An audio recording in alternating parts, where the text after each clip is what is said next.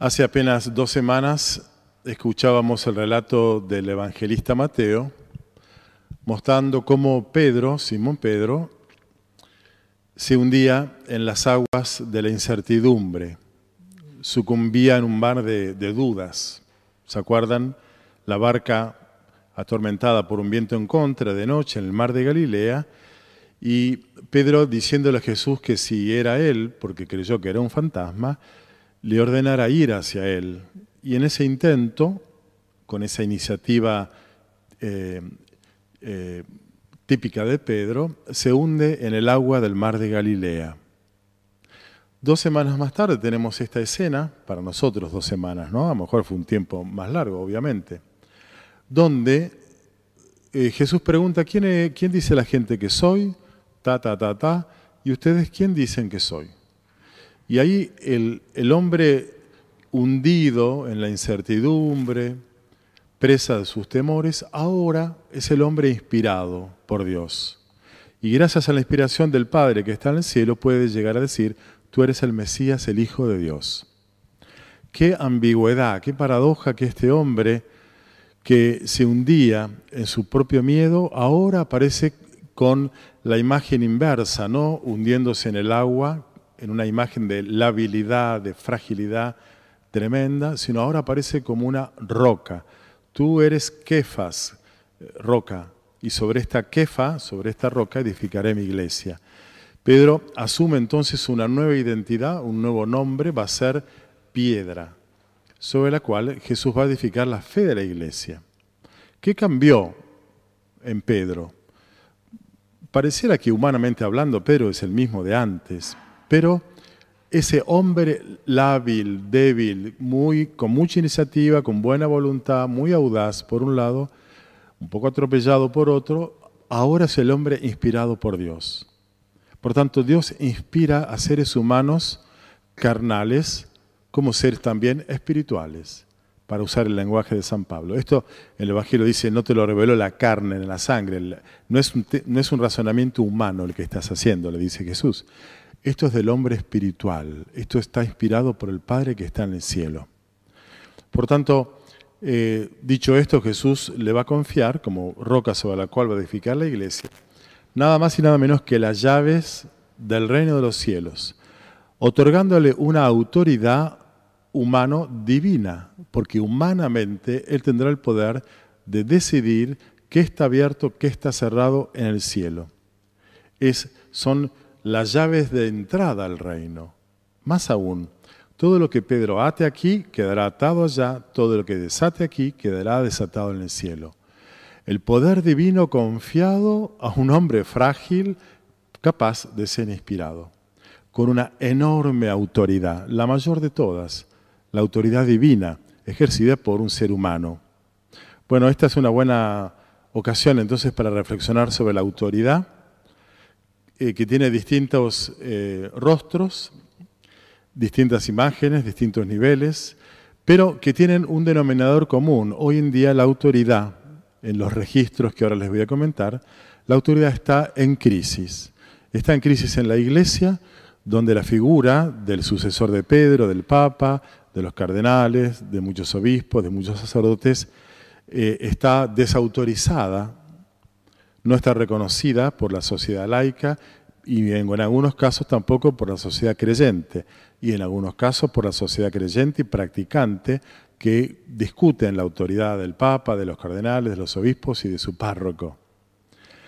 Crisis de autoridad en el ámbito eclesial y religioso, crisis de autoridad en el ámbito doméstico, familiar, la dificultad que tienen los padres, padre-madre, para ejercer su autoridad sobre sus hijos convirtiéndose a veces más en amigos cómplices, defensores a ultranza de las malas conductas de sus hijos, que en eh, figuras de límite, de autoridad y sobre todo de inspiración, de valores para sus hijos.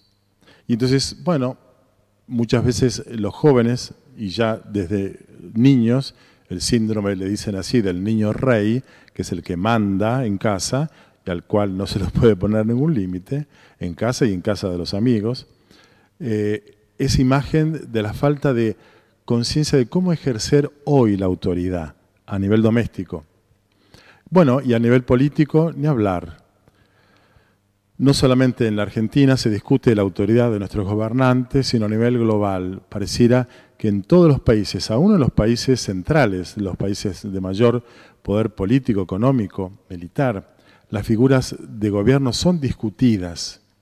Hoy en día entonces transitamos una época de gran discusión acerca de la autoridad.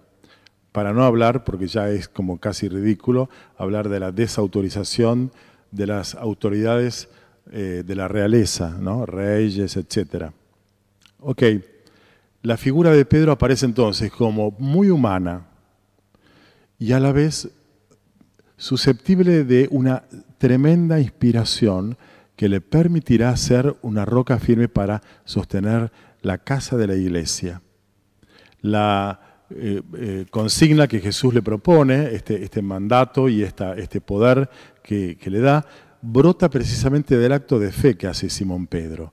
La pregunta de Jesús había sido, ¿quién dice la gente que soy? A ver, para ellos, ¿quién soy? Ok, ahora, para ustedes, ¿quién soy? ¿Quién soy para ustedes? De ahí brotará el acto de fe de Pedro. Pedro no da una respuesta de catecismo, no da una respuesta dogmática, aun cuando la formulación es recogida por los catecismos y el dogma. Jesús es el Hijo de Dios, el Mesías.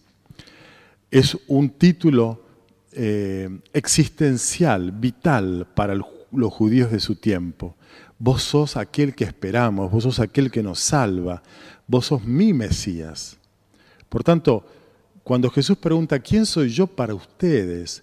La respuesta que dé Pedro lo va a involucrar a Jesús, porque si Pedro cree que Jesús es su Mesías, su Señor, entonces deberá honrar esa respuesta y tendrá que hacerse cargo de lo que ahora Jesús le diga. Ok, yo soy para vos tu Mesías, el Hijo de Dios. Bueno, vos sos, ya no sos Simón, ahora sos Pedro, sobre la cual la iglesia va a ser edificada. Ustedes saben bien que las identidades se configuran relacionalmente. Que vos sos esposo porque tu mujer y el amor a ella te hicieron su esposo. Y que vos sos esposa porque tu amor a tu marido y él te ha hecho a vos esposa. Y que ustedes son padres porque sus hijos los han hecho padre. Y que yo soy sacerdote, pastor, porque ustedes me hacen pastor siguiendo mi palabra, en este caso, siendo como las ovejas que siguen la palabra de Dios a través de mis palabras. Todas las identidades se configuran relacionalmente y se sostienen relacionalmente. Por eso cuando se debilita el vínculo entre hombre y mujer, esposo-esposa, una mala relación matrimonial debilita la identidad de esposo y de esposa. Una falta de comunicación con los hijos hace que ese padre o esa madre eh, pierda nitidez en su misión de ser madre o de ser padre. Un aislamiento del pastor, del sacerdote, de su rebaño, lo eh, diluye en su identidad de pastor. Un aislamiento de los gobernantes, del clamor de su sociedad, tergiversa su propia identidad de presidente, diputado, senador, intendente, pónganle el rol, la misión que ustedes quieran. Todas las identidades se configuran relacionalmente y se sostienen relacionalmente. Por eso es que para poder sostener a lo largo de la vida nuestras seguridades y certezas, no podemos debilitar nuestros vínculos, tenemos que tramarlos fuertemente, alejándote de tus hijos, no tenés ganas de ejercer tu rol de padre, alejándote de tu esposo, de tu mujer, ya te da pereza ser su esposo, su mujer. Aislado de ustedes, yo no me encuentro a mí como sacerdote y pastor y así. Por eso es que, ¿quién soy yo para vos, Pedro? Vos sos mi Señor, mi Mesías. Ok, vos sos la piedra sobre la cual se va a edificar mi iglesia. Las identidades entonces se configuran vincularmente, relacionalmente, y entonces de ellas, de esas identidades, brota la autoridad. La autoridad es el ejercicio de la propia identidad. Y entonces Pedro es, la identidad de Pedro es aquel que se hunde en el agua por miedo, por poca fe, por dudar. La identidad de Pedro es la de la fe firme, inspirada por Dios. Como veremos el domingo que viene, sigue otro capítulo de la misma temporada de Mateo. Eh, Pedro se va a negar a que Cristo sufra y a que a Él sufra, ¿no? No, no vamos a sufrir. Gran papelón de, Pedro donde Jesús le va a aplicar un correctivo. Y si seguimos los, los eh, capítulos de esta temporada de Mateo y otros evangelistas, Pedro va a negar a Jesús no porque sea un corrupto, mentiroso, un traidor, sino porque tuvo miedo de perder su vida. Y después, siguiendo los, los dichos de San Pablo en la carta a los Gálatas, Pedro va a tener miedo de los cristianos judaizantes, y entonces cuando vienen los cristianos judaizantes a Jerusalén, perdón, a, Antioquía, ahí estaba Simón Pedro y por miedo a ellos eh, no come carne, no come las cosas que no comían los judíos. Bueno, así ambivalente y capaz de dar su vida eh, por el rebaño de Jesús, mártir, eh, Simón Pedro ejerció su autoridad divina como ser humano. Por tanto, Dios confía, digamos, un rol, una misión tan trascendente a seres humanos.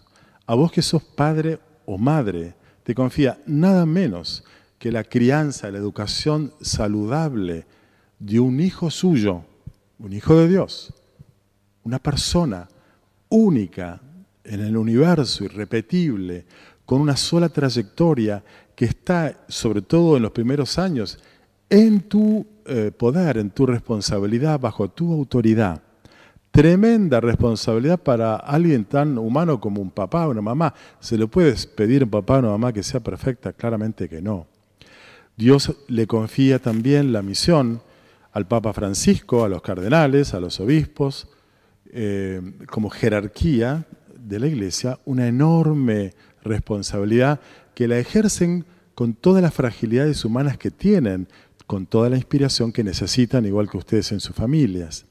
Otro tanto, las sociedades, un país está llevado adelante por un presidente y todo el escalafón, la jerarquía de autoridades gubernamentales. Es tremendo dirigir un país. ¿Puede ser infalible un gobernante? De ninguna manera. Ni los gobernantes, ni el Papa en su función pastoral, cardenales, obispos, los curas por supuesto, los padres de familia, podemos ser infalibles. Pero ese no es el problema. Jesús no tiene problema con la falibilidad de Simón Pedro. Jesús, frente a la autoridad, tuvo problema con la corrupción. Y por eso en Mateo les dedica un entero capítulo en contra de los sumos sacerdotes del templo de Jerusalén y de los fariseos diciéndoles cosas atroces, tremendas, que finalmente los llevaron a la muerte. Se enfrentó con el poder corrompido, el poder religioso corrompido. Jesús no tranza con la corrupción. Es un pecado, como diría Francisco, que no tiene perdón. No es debilidad, no es fragilidad, es maldad, es eh, mendecidad, mentira ejercer el poder para apropiarse del rebaño, sería en el lenguaje también del profeta Ezequiel, para usurpar eh, la obra de Dios. Y por eso uno puede perdonar a un padre, una madre que tienen debilidades, que no saben qué hacer con sus hijos, pero no se puede tolerar que un padre, por ejemplo, cometa un abuso sexual de una hija, o una madre prostituya a una hija para poder tener dinero, porque esa corrupción no puede ser tolerada, tiene que ser firmemente eh, frenada. Y lo mismo las sociedades, no pueden pretender tener gobernantes, gobernantes perfectos. tenemos que admitir que no es fácil sanear la economía, conducir una sociedad, pero no podemos tolerar la corrupción. Y cuanto más eh, evidente sea las intenciones corruptas de un gobierno, tanto más firme tiene que ser la sociedad en detener esas acciones. seguramente no por iniciativa propia, pero apoyando a quienes sí pueden detener por la vía de la justicia las acciones de corrupción. La corrupción en la autoridad gubernamental, a nivel de sociedades, de países, familiares, padres de familia, eclesiásticas en la iglesia, son intolerables y no tienen ningún tipo de justificación. Por supuesto que no se trata de, mandar al paredón, digamos, a los cardenales eh, o a los obispos o a los padres de familia o a los gobernantes corruptos. No, se trata de detener con firmeza su corrupción, rescatar a las sociedades, a los hijos de una familia, a los fieles de la comunidad de la Iglesia de Jesús, rescatarlos como víctimas de ese lugar, deteniendo la corrupción de la autoridad corrompida. Bueno, Jesús fue muy tolerante con Simón Pedro. Y sabiendo que era débil, pero también sabiendo que tenía la humildad de dejarse inspirar por Dios, lo hace eh, roca eh, de la fe de la iglesia, donde iba a estar edificada y apoyada esa fe.